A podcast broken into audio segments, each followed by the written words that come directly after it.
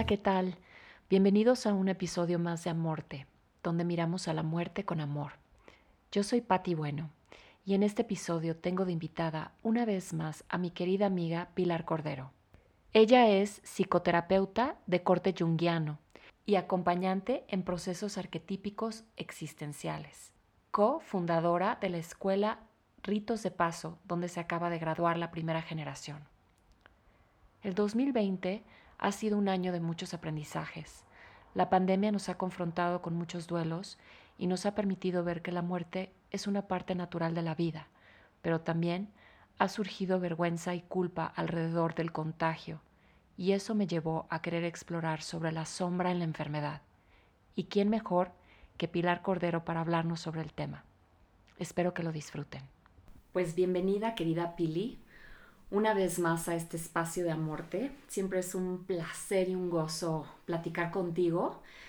Es, en esta ocasión vamos a hablar sobre la sombra en la enfermedad. Y es un tema que me ha despertado muchísima, muchísima atención y, curiosidad en medio de esta pandemia.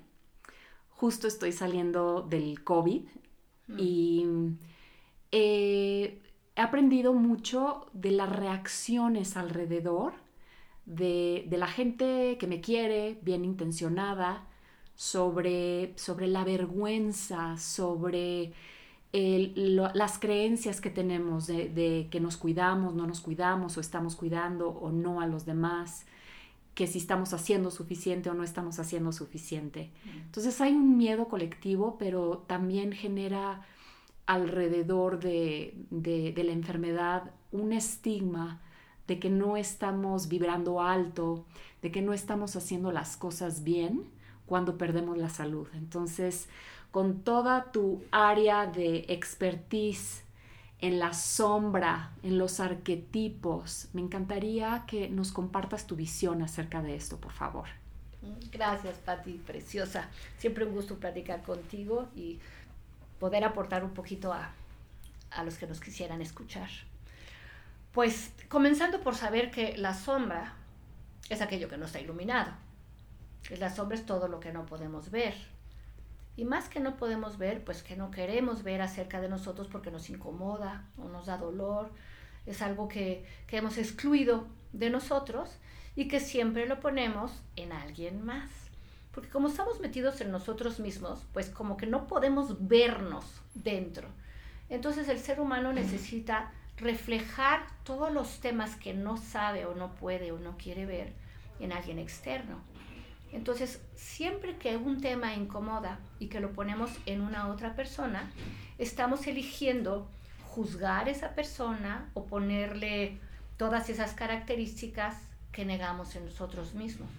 De tal manera que no podemos completar nuestra experiencia como seres humanos porque siempre estamos polarizados, intentamos optar por un solo polo y descartar el otro que mandamos justo a la sombra, que es como una bodega, que, ahí guardamos todo lo que no queremos, lo que perdemos de vista, lo que queremos, queremos perder de vista. Entonces, queremos mantener una imagen ante todos de lo que está permitido o premiado en la sociedad. Claramente nuestra sombra se va haciendo gigante porque en esa bodega a donde mandamos todo lo que nos incomoda de nosotros mismos, pues entonces eh, ya no caben las cosas. Y hay cosas que están cada vez más atrás y que están cada vez más empolvadas y que ya ni nos acordamos de que están ahí pero la sombra tiene una característica muy importante. Aun cuando tú metas las cosas en esa bodega, siguen teniendo, por decirlo de una manera, vida. Entonces nos siguen haciendo reaccionar.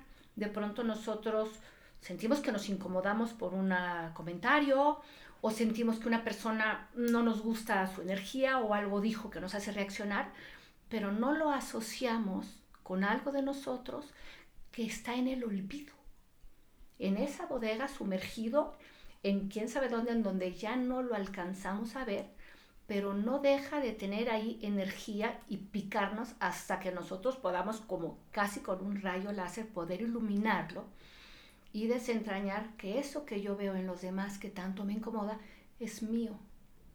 Pero ¿qué se requiere para eso? Trabajo personal, valentía y sobre todo mucha humildad. Mucha humildad de saberme que soy esto, pero también soy lo otro. Entonces cuando tú estás vulnerable, enferma, obviamente el que se siente sano y que se siente a salvo, por reacción, le sale la sombra y dice, el que está enfermo carga mi vergüenza. El que está enfermo carga el hecho de que no se cuidó. Y es más fácil ponerlo allí porque de alguna manera salva mi integridad. Y es un mecanismo muy feo, porque nos la pasamos proyectando y reflejando en los demás algo de, lo cual no nos hacemos cargo. En el momento en que uno se enferma y te toca a ti, entonces empatizas. La única manera es ponerte en los zapatos y vivir la experiencia para poder empatizar. Y, para devolverte la palabra, nada más decir que el hecho de nosotros escapemos siempre a la sombra va a hacer que la sombra se haga más grande y nos persiga. Entonces, en tanto más nos acordemos y nos conciliemos con esa parte no vista y no iluminada, pues va a ser mucho más fácil avanzar en nuestro proceso de desarrollo como humanos, ¿no? Por supuesto, Pili. Esto, eh, es muy importante. Eh, a mí me encanta siempre hacer referencia a un libro de Elizabeth Kubler-Ross, que es, un libro de su, autobiografía, y donde ella habla de cómo empezó a suceder todo esto en, digamos que en Occidente, cuando antes era muy natural enfermarse y morir en familia, donde todo eso estaba a la vista y de repente después de la Segunda Guerra Mundial, digamos que por después de tanta muerte, después de tanta tristeza, después de tanto, digamos, duelo no reconocido y muchos procesos que no, no, tenía, no había manera de darles un lugar, digamos que quisimos eh, em, relacionar la modernidad con lo estéril. Entonces empezó la gente a morir o a irse a los hospitales y los ponían en lugares donde no se veían como un, como un símbolo de progreso, ¿no? Y como, como poner todo debajo de la mesa, pero de repente volteas a ver y está lleno de una cantidad de mugre que no ha sido limpiada en mucho tiempo. Y eso es lo que nos ha pasado en la sociedad ahora, que envejecer es un, es un símbolo de que ya estamos fracasando, no lo estamos haciendo bien. Enfermarse de cualquier cosa es un símbolo de que no lo estamos haciendo bien. Em, si, si de repente, bueno, un cáncer es dónde están tus pensamientos, dónde está tu, todas las cosas que no has trabajado en tu vida, porque seguro por eso te enfermaste. Este, si de repente tienes un problema en el trabajo, es símbolo de que algo estás haciendo muy mal. Es decir, cualquier cosa que nos suceda en, la vida cotidiana, que es como parte de la vida misma, si no, o sea, tenemos estos, em, estas ideas erróneas de lo que es símbolo de, de, em, de como vivir eh, palomeados, ¿no? Y que estamos siendo exitosos y que es un fracaso. Y enfermarnos es definitivamente un fracaso. Y morir, mucho más. Entonces, es, es, un problema muy grande porque inclusive en, la medicina alópata, en vez de poder eh, tener una vida plena, buscan alargar la vida a pesar de lo que sea unos meses o un año más a dejar que alguien muera con dignidad en un proceso natural de una buena calidad de vida, porque morir es un fracaso. Y joven, bueno, eh, ya, el, peor fracaso. Ahora, ahora en, la pandemia, eh, justo pues me dio COVID y voy saliendo del COVID y, y recibí varios comentarios que me llamaron mucho la atención de cómo es posible que te enfermaste. Y, recuerdo que, que, justo siendo, siendo diagnosticados me sentí culpable, me sentí avergonzada, como que hasta de pronto sentí como unas ganas de, de no compartirlo, que nadie supiera porque hice algo malo. Mm.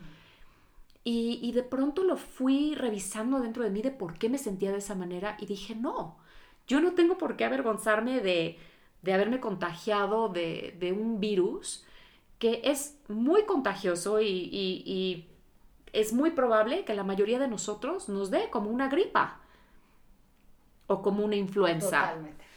Y, y dije, ¿por qué voy a esconder ante el mundo de que me enfermé?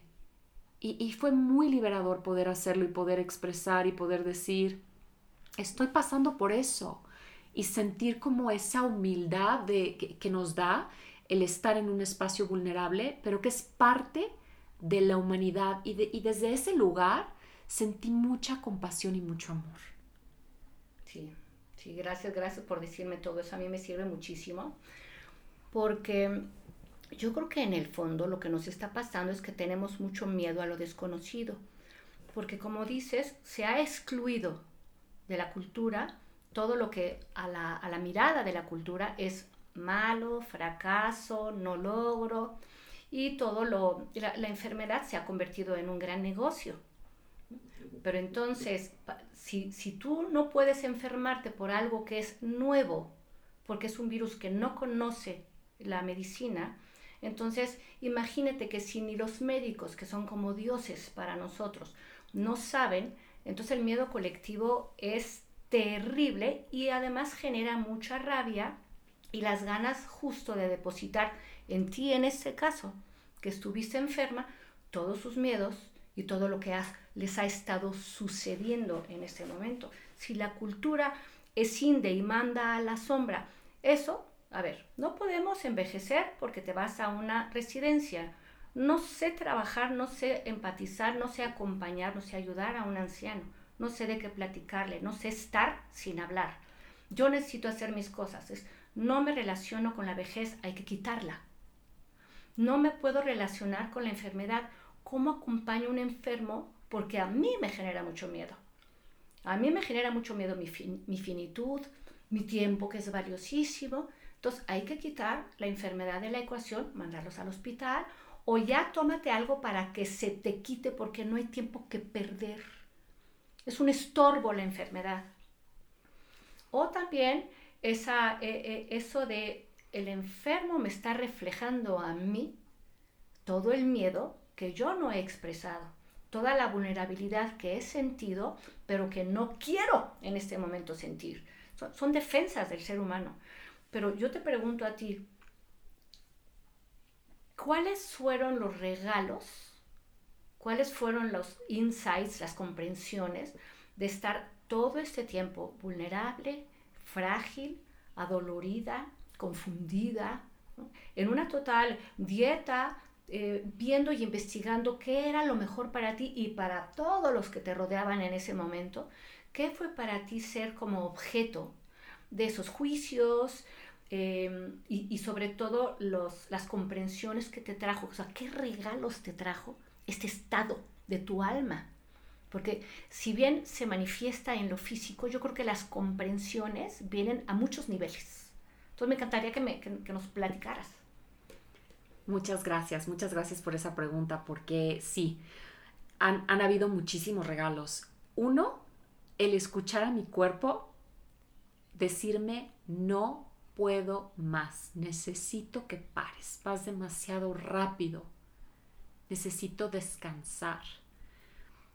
El estar en ese estado tan vulnerable me llenó de mucha humildad, de decir, ok, resulta ser que no solo porque tengo pensamientos bonitos, no solo porque tengo una excelente suplementación, no solo porque medito, no solo porque tengo un estilo de vida, eh, según yo, muy, muy disciplinado, que todo pareciera ser un palomita check, estoy exenta a enfermarme. Es también, una vez más, vivo en un cuerpo y el cuerpo todo el tiempo nos está dando información. Ahí es donde está toda la intuición. Y mientras vivamos en un cuerpo, vamos a sentir desde placer, dolor, tristeza, enojo, envidia, coraje, frustración, miedo. Y también vamos a poder, vamos a, vamos a poder experimentar mucha energía, mucho gozo, el, cuerpo eh, permitiéndonos hacer muchas cosas y también experimentando la pérdida de la salud. Totalmente. Entonces, el, el una vez más, porque en otras ocasiones también he vivido momentos donde hay una pérdida de salud. Digamos que mi cuerpo ha sido también un, termómetro de pues de, mucha información para saber qué es lo que necesito hacer para estar en equilibrio.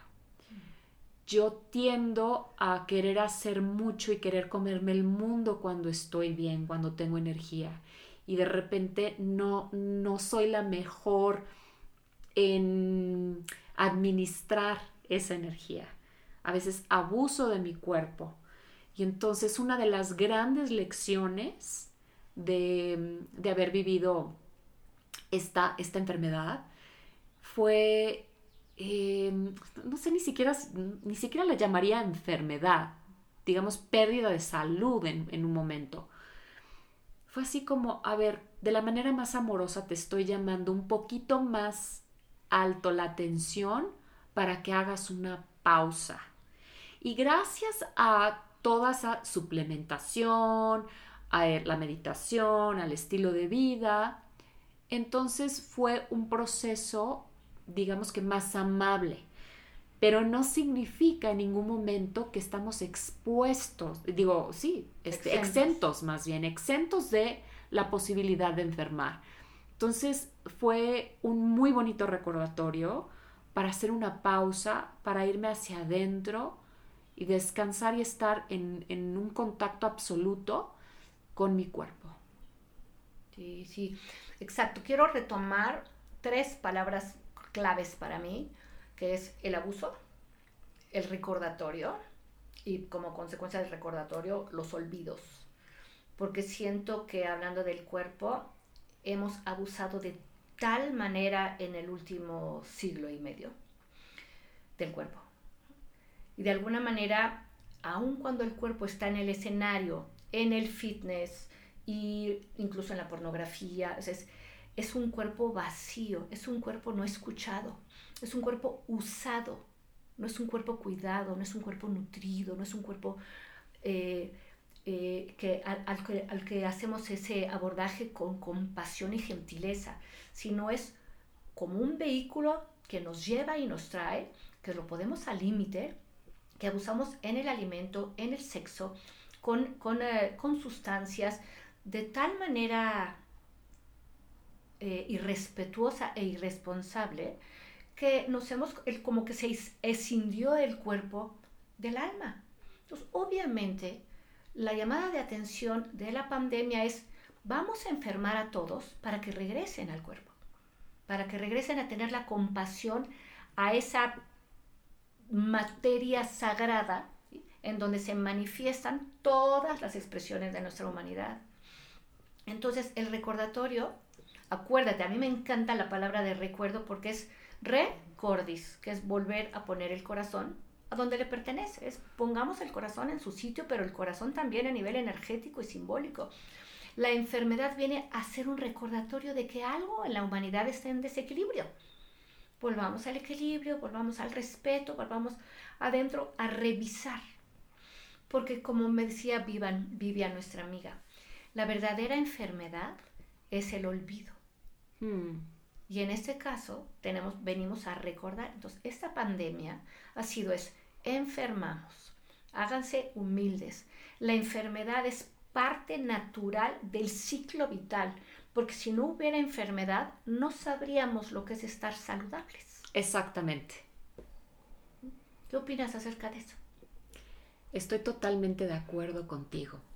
Y abusamos del cuerpo también eh, desde, el desde el exceso del ejercicio, desde el exceso de cualquier cosa donde queremos llevar a nuestro cuerpo al límite porque nuestra mente es muy fuerte, nuestra mente es muy poderosa, nuestros pensamientos nos van a ayudar a no envejecer si vibramos alto, si usamos este, como la meditación y la respiración y, todas las toda la tecnología que tenemos de milenaria, de, tantas tradiciones, si entonces si la usamos de, de una manera a nuestro favor, tenemos la arrogancia de pensar que nos vamos a librar incluso hasta de la muerte. Y a mí me encanta retomar esto porque eh, en el libro tibetano de la muerte, que es una guía preciosa para prepararnos a morir antes de morir, porque es un trabajo de vida. y, en ese prepararnos para morir antes de morir, está ese recordatorio que todo eso es parte de vivir en un cuerpo. Totalmente, totalmente.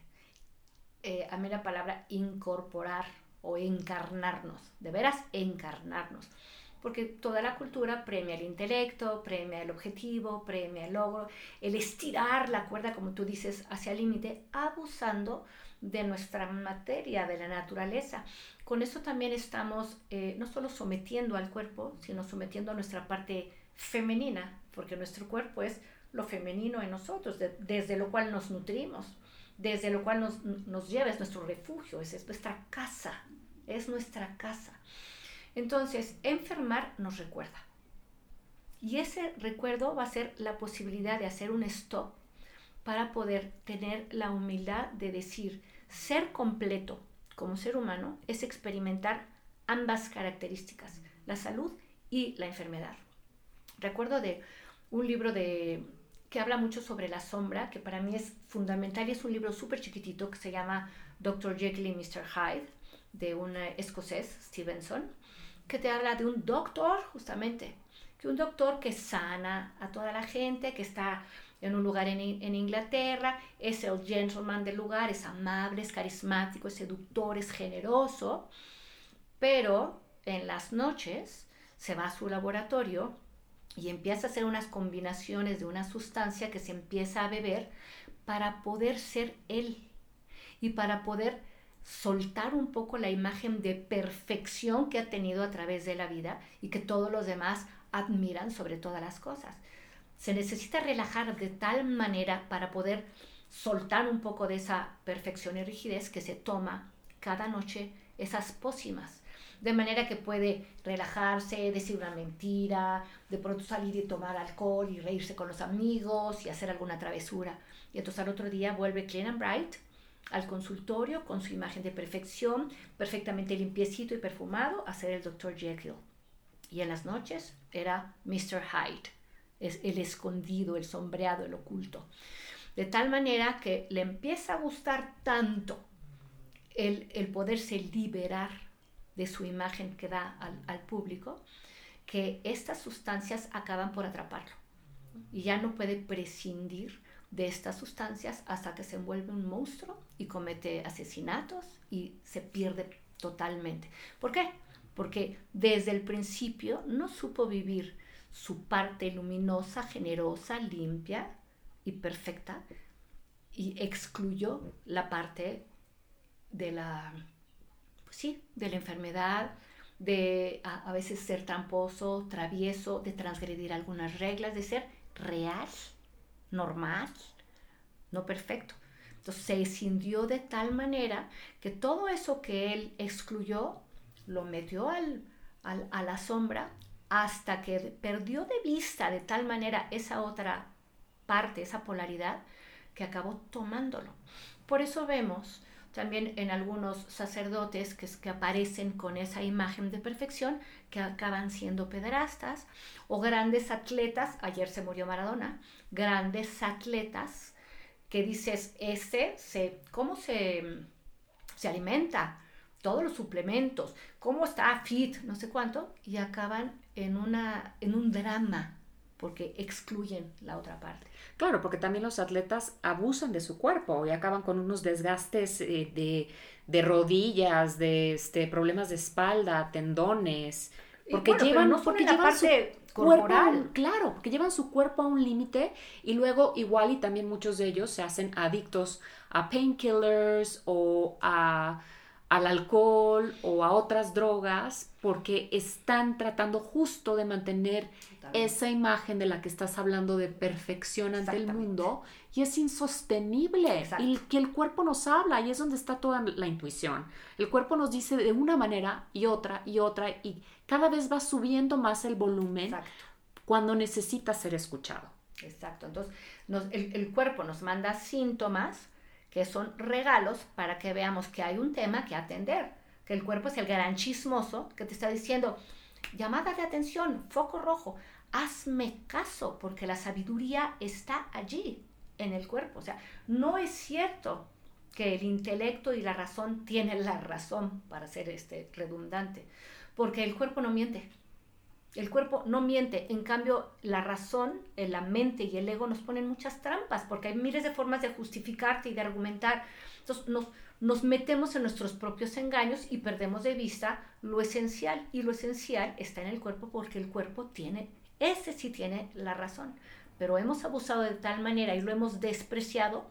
Es muy paradójico, porque en, un, en unos siglos que han... Eh, apostado por el cuerpo, por la materia, por el sexo, por, el, por un placer súper mal entendido, hemos perdido de vista lo sagrado de nuestra corporalidad, que incluye, que implica la muerte y la vida todos los días. Las células se enferman y mueren. los sistemas se están recuperando y muriendo todo el tiempo. O sea, la enfermedad, ¿te acuerdas ese libro? Que ya es muy viejo, la enfermedad como camino. Por supuesto. ¿no? La enfermedad es un momento crucial de una oportunidad de revisar, de recordar, de darnos humildad, de bajarnos de...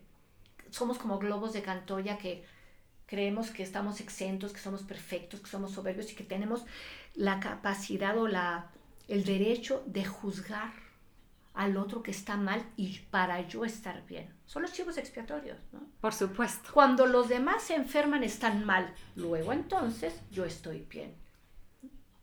Es, es, terrible. Si no asumimos que todos somos completos y que todos vamos a pasar por esa o por otras enfermedades y pruebas y vamos a morir, porque si algo nos trajo toda esta enfermedad es el contacto con la, con, con la hermana muerte. Es el contacto. Pero nos está mostrando también todo lo que no hemos sabido iluminar de nuestra sombra. Hay que sacar de allí todo. Y está saliendo, a pesar de nosotros, toda la porquería que no hemos querido ver. Nos las están poniendo allá en el escenario. No, no hay para dónde hacernos. Entonces, o lo asumimos con amor y responsabilidad, asumiendo que eso que te pasa a ti puede pasarme a mí y es algo que con lo que yo tengo que empatizar, cómo te ayudo, cómo te apoyo, qué aprendo de ti, cómo te acompaño, qué te regalo.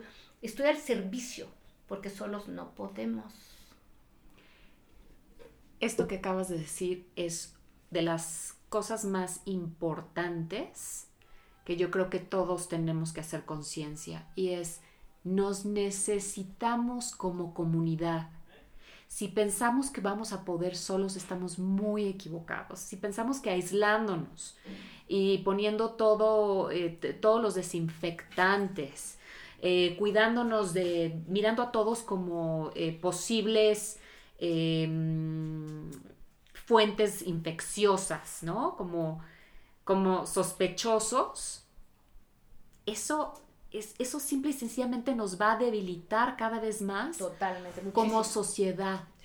E, esa división nos debilita, nos necesitamos todos. Y yo creo que eh, te, puedes enfermar mucho más cuando estás aislado, cuando tienes esa, falta de contacto con los demás, cuando tienes esos miedos que ves a todo el mundo como un, un peligro en tu psique causa muchos estragos. Muchos estragos, causa muchísimos estragos. Pero lo que yo he pensado últimamente es, lo bueno de toda esta crisis es lo malo que se está poniendo, porque el individualismo y el hecho de que quítate de aquí, yo puedo solo, yo me aíslo, no quiero estar contigo. Es decir, el individualismo está dando patadas de ahogado y por eso está ahorita en crisis. Ahorita no he visto yo en la historia de la humanidad un individualismo tan exacerbado como el que estamos ahorita. ¿Por qué? Porque ya estamos casi adentro del túnel y ya viene el tema de la comunidad. Ahorita lo que nos urge es eso que dices. Hagamos un tejido comunitario para apoyarnos. A veces voy a jugar el rol de cuidador, de apoyador y a veces voy a necesitar y necesito pedir apoyo porque urge, hay emergencia de, de, espiritualidad en el sentido de la espiritualidad manifestada en una comunidad que se apoya, en donde hay una equidad entre el dar y el recibir, en donde tiene que haber cosas equitativas, amorosas, compasivas, porque si seguimos en esta división entre yo tengo el poder, tú no, yo tengo la razón, tú no, entonces nos vamos a destruir. Ya de hecho está pasando. Pero eso es bueno porque entonces necesitamos resolverlo. Exacto, es como cuando, cuando algo está muriendo para que algo vuelva a, nacer, es necesario ese paso, es necesario que, que, estamos como en unos polos tan contrastados en estos momentos para poder eh, traer a la luz todo eso que está en la sombra que hemos querido reprimir y esconder durante tanto tiempo. Totalmente. Yo como tanatóloga, la verdad es que hasta, hasta este año la verdad es que nada más decía que era tanatóloga y la gente salía huyendo. Es como la persona que no quieres ir a ver, teniendo una conversación muy interesante con el doctor Gerardo Castorena, que es oncólogo, me decía, haz de cuenta que nada más escuchan que soy oncólogo, escuchar la palabra oncólogo, las personas inmediatamente quieren salir corriendo y nunca ir a ver. Oye, también yo como psicoterapeuta, también te pasa a ti. Es psicóloga, es psicoterapeuta, ya, ya me está analizando, seguramente ya está, ¿no? No, no, no. O sea, somos seres humanos comunes y corrientes que nos dedicamos a algo que sí, que sí te refleja algo de ti que no quieres ver. Y hay mucho miedo a vernos, ¿no? Totalmente. Debe de pasar contigo es, me voy a enfrentar con ella en términos de muerte. ¿Muerte? O sea, ¿qué es eso? Yo no quiero hablar de eso. Sí. ¿No? Sí. ¿Qué, qué, qué nos compartirías, Pili? Que son, digamos, los regalos que no podemos ver inmediatamente de una enfermedad. ¿Qué nos regala la enfermedad? Mira, afortunadamente yo he sido muy sana y no he padecido una enfermedad que me haya em, aniquilado en el sentido de que me haya de alguna manera muerto y, renovado, pero sí he estado en tránsitos muy fuertes de e incluso sentir que me vuelvo loca que hay tal ansiedad o tal dolor físico en la cabeza, por ejemplo, que lo único que quisiera es, es, cortarme del cuerpo y, salirme de allí.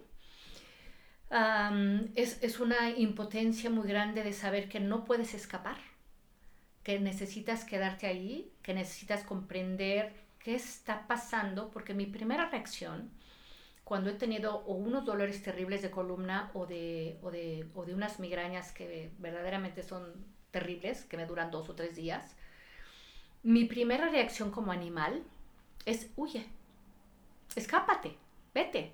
Entonces, obviamente mi sistema nervioso autónomo eh, activa el, el, sistema simpático, que es el de fight or flight. Eh, ¿no? Entonces, en ese momento, la respuesta del cuerpo o la activación está en huida, en ansiedad, en acecho. Entonces, todo el cuerpo tiene la sangre a todo lo que da, estás con todos los músculos contraídos y entonces eso al dolor no le sirve, sino que lo aumenta. Es quiero huir de aquí, necesito refugiarme. Como en mi caso yo he hecho tantas veces, entonces mi sistema simpático está muy condicionado a activarse y el sistema parasimpático, que es el da la orden de relajación y de serenidad, ya no se activa. Entonces, cada vez que yo estoy en amenaza de dolor, mi sistema se pone en guardia, entonces aumenta el dolor y no puedo escapar. Entonces, además viene una lucha entre que quiero escapar y no puedo, y el regalo de vida es yo tengo muchísimas herramientas porque he he tenido mucha experiencia como psicoterapeuta, como buscadora, y en ese momento no puedo, no sé, no puedo tomar decisiones. Y sencillamente el regalo es decir, no puedes, pide ayuda, relájate y es siente el dolor para que sientas la empatía y la compasión de aquellos que no después de dos días como tú, sino que tienen dolores crónicos y enfermedades terribles, que son mucho más humildes que tú y que han a veces ofrendado su vida para que otros no se duelan. A veces lo veo yo así. Em, me ha quitado orgullo y, y soberbia porque yo digo, ¿cómo no usé esta herramienta? ¿Cómo no respiré? ¿Cómo? No es que en ese momento no puedo. Entonces, gracias a que nosotros hemos hecho una comunidad de sostén, puedo hablar por teléfono o decir, por fin sean mis ojos y sean mis palabras y, y sean mis manos, porque yo en ese momento no puedo. Y el escuchar una palabra o el escuchar un detalle de una amiga que me trae cositas, me, me relaja tanto que el dolor empieza a mitigar porque gracias a esa enfermedad me doy cuenta que dependo o que estoy de alguna manera irremediablemente interconectada e interdependiente con los míos. Y que ese amor que yo recibo en ese momento es fundamental para nutrir mi salud. Y que además a cambio cuando esa otra persona que amo que viene a apoyarme necesita yo estaré para ella. Y entonces en ese intercambio vamos nutriendo la salud. Porque no solamente ayudas al cuerpo a serenarse y a relajarse, sino que estás nutriendo el amor y la compasión y la empatía y el tejido. Eso es lo que a mí me ha pasado. Valores indispensables para esta experiencia humana, para este viaje en un cuerpo, donde constantemente vamos a estar viviendo pruebas, umbrales, intensidades. Porque también, porque también los placeres máximos son intensidades y son umbrales. Este, bueno, el nacimiento de un hijo es, es un umbral muy intenso, de mucho dolor, donde te tienes que entregar a él para poder dar vida. Y algo muere en ese momento. Entonces, pensar que no va de la mano toda esa experiencia de, nuestro cuerpo en, en, tal vez crisis de salud, expresiones de, de, un dolor, de algo que nos está tratando de comunicar, es simple y sencillamente aprender a poder hacer espacio para que todo eso cohabite en nuestra vida, ¿no? Y, y nos hace muy, muy, muy humildes yo quisiera, Pili, a, mí mi cuerpo tan bello me ha enseñado muchas cosas a través de la salud. Mm. Eh, a través de, por ejemplo, el Hashimoto, que también me tumbó a la cama por casi un año, ¿no? Así de, pues te estás quieta. Y, esta vez que me enfermé de, de COVID, me acordé que ya no quiero tener que caer en una condición de mi cuerpo donde me tengo que hacer el espacio para ir más lento en la vida, sino como que quiero como tratar de, retener o de, o de mm, integrar esa experiencia a mi vida cotidiana, donde realmente voy a un ritmo más despacio, a un ritmo más sostenible, sustentable, porque, porque de pronto meterme, como dicen en inglés, el rat race, ¿no? Esta, esta competencia de que tengo que estar haciendo más y más y más y más y más para, para estar bien, como para poder ser valorada. Y, y esta falsa creencia de que si no estoy este, haciendo, dando muchos cursos, teniendo muchos pacientes, haciendo muchos proyectos, este, teniendo una salud impecable, entonces ya fallé.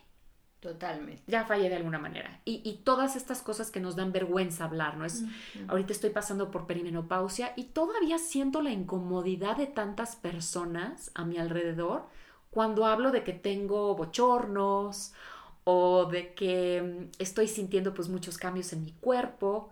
Es como, me voltean a ver como con, una molestia muy grande porque es así como, no, no, no, no, no vamos a hablar de eso. O sea, ni, vas a envejecer, ni eso existe y la verdad lo sabemos hacer muy bien y, qué vergüenza que estés hablando de estos temas en, una mesa, en una sobremesa, porque no es tema de, conversación. Totalmente.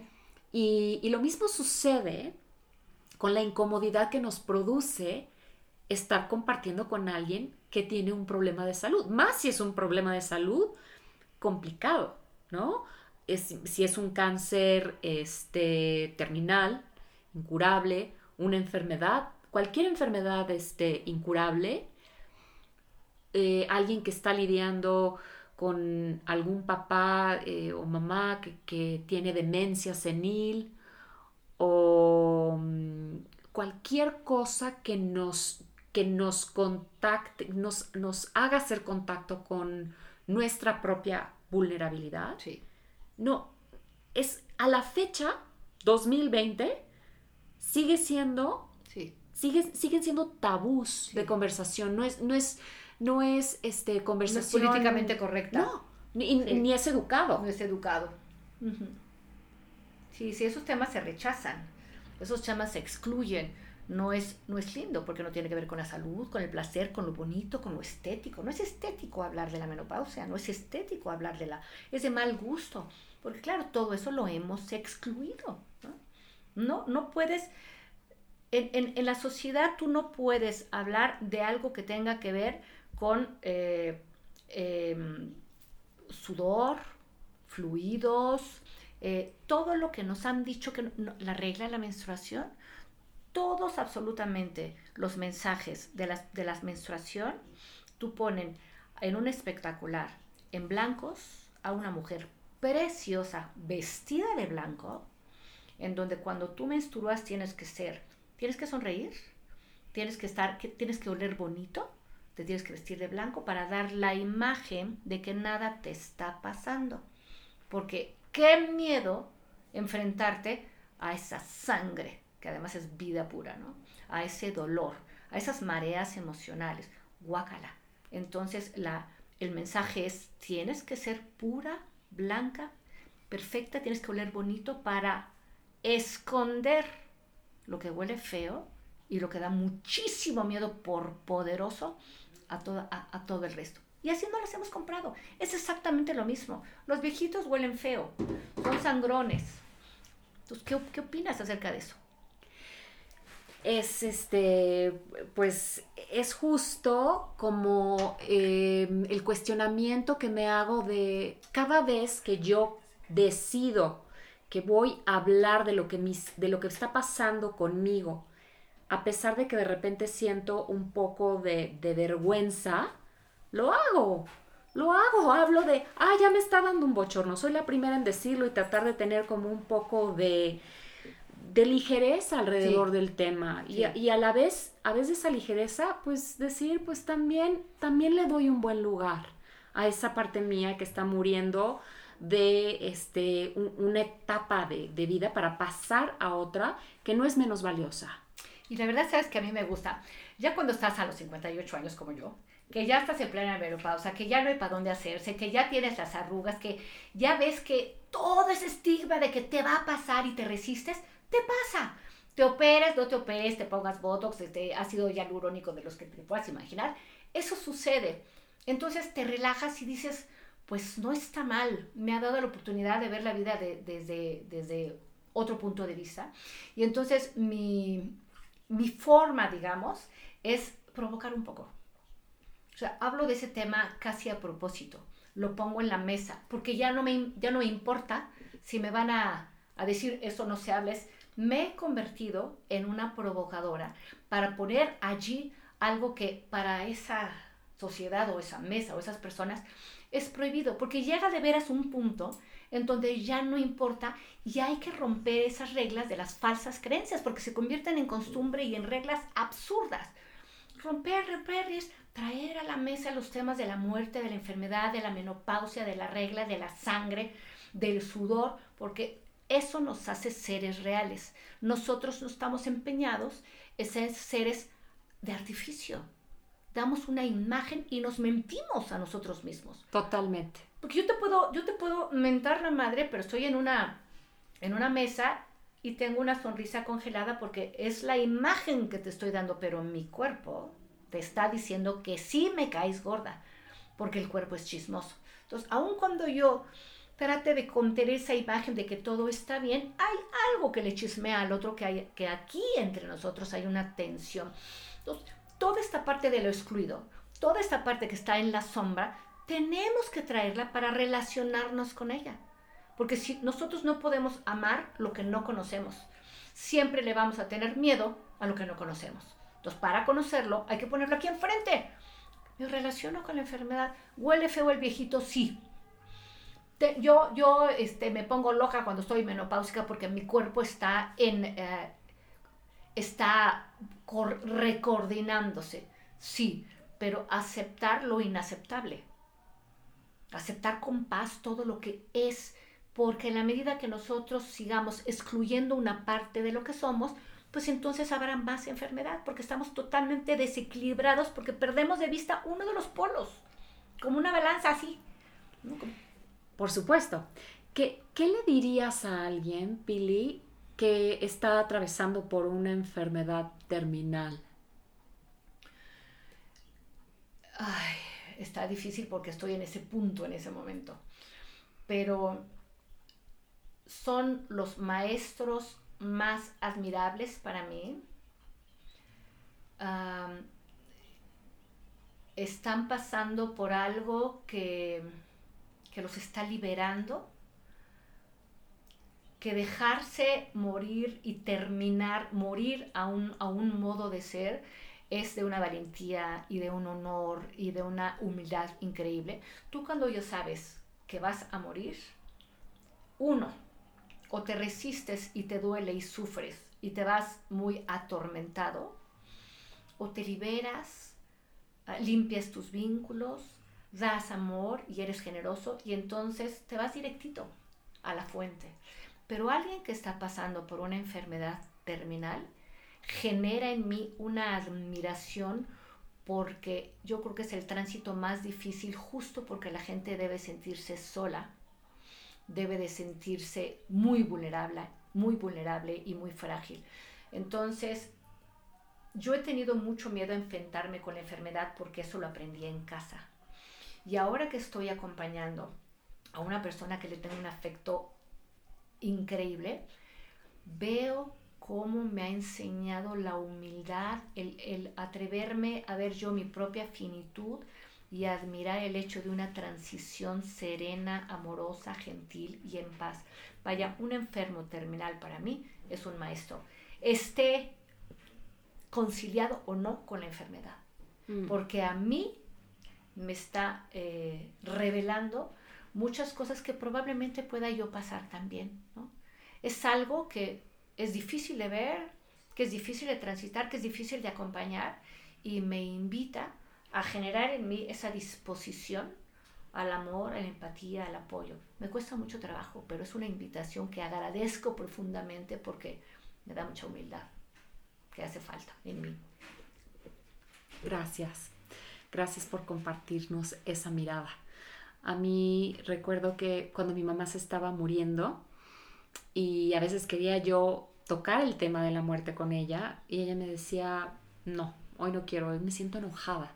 ¿Por qué? Porque ustedes se quedan aquí todos juntos para poder acompañarse en el duelo. Pero yo me tengo que ir sola, yo tengo que hacer este viaje sola y no sé qué me espera.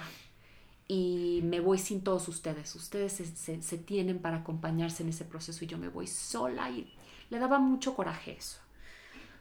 y, y para mí realmente es la posibilidad de poder ponerme en esa conciencia de que la certeza que tenemos todos, aunque no tengamos una enfermedad terminal, es que todos vamos a morir.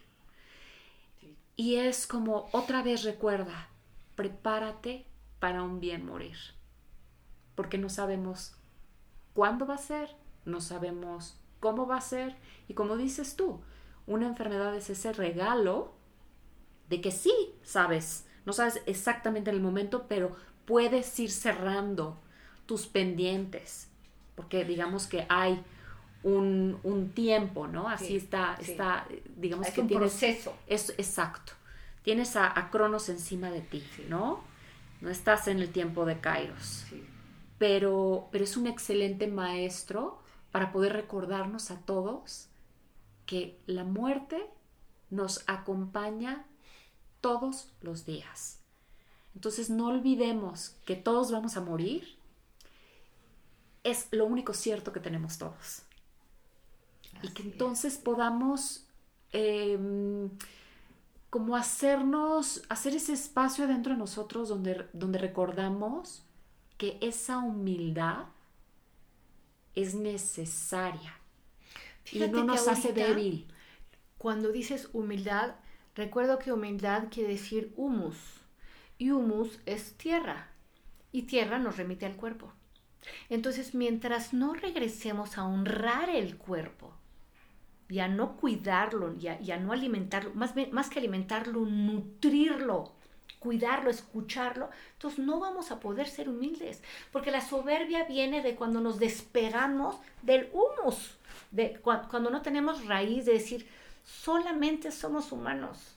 No mm. creamos que, somos dioses y que somos perfectos y que nos, que nos vamos a perecer a eso solamente luminoso. Todopoderosos. el, cuerpo, el cuerpo tiene cosas feas y malolientes y tiene cosas luminosas, increíbles, y eso es incorporarnos, eso es encarnarnos, y entonces ahí podemos sentir la verdadera divinidad, no la perfección, sino el, ser reales y completos como seres humanos. Entonces, cuando tú dices, nos da la humildad la muerte es porque nos regresa a la tierra también, mm. nos da humildad.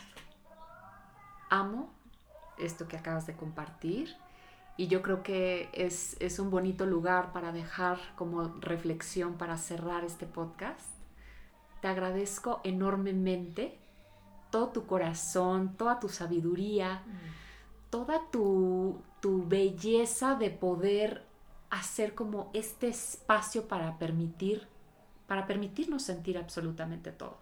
Mm. Muchas gracias a todos los que nos escuchan, y si alguien está por ahí que está viviendo justo una enfermedad terminal, que está viviendo una prueba con su cuerpo difícil, acéptenlo, abrácenlo, llórenlo, vivan ese duelo, dense permiso de sentir todo lo que va relacionado a ese proceso, sin juicio, sin, sin, sin maldecirlo, busquen la manera de amistarse con ese proceso e integrarlo, hacer espacio para él. Muchas, muchas gracias por habernos acompañado el día de hoy. Gracias a todos, gracias a ti, Pati. Una delicia, hermana del alma, compartir con esto y sobre todo poder dar una mirada amorosa que pueda dar esperanza y que nos pueda abrir otras posibilidades. Así que muchas, muchas gracias, hermana. Te, te adoro. Yo también a ti, querida Pili. Muchas gracias a todos. Este es un episodio más de Amorte, donde miramos a la muerte con amor y hacemos espacios para todos los procesos relacionados a ella. Que tengan hermoso día.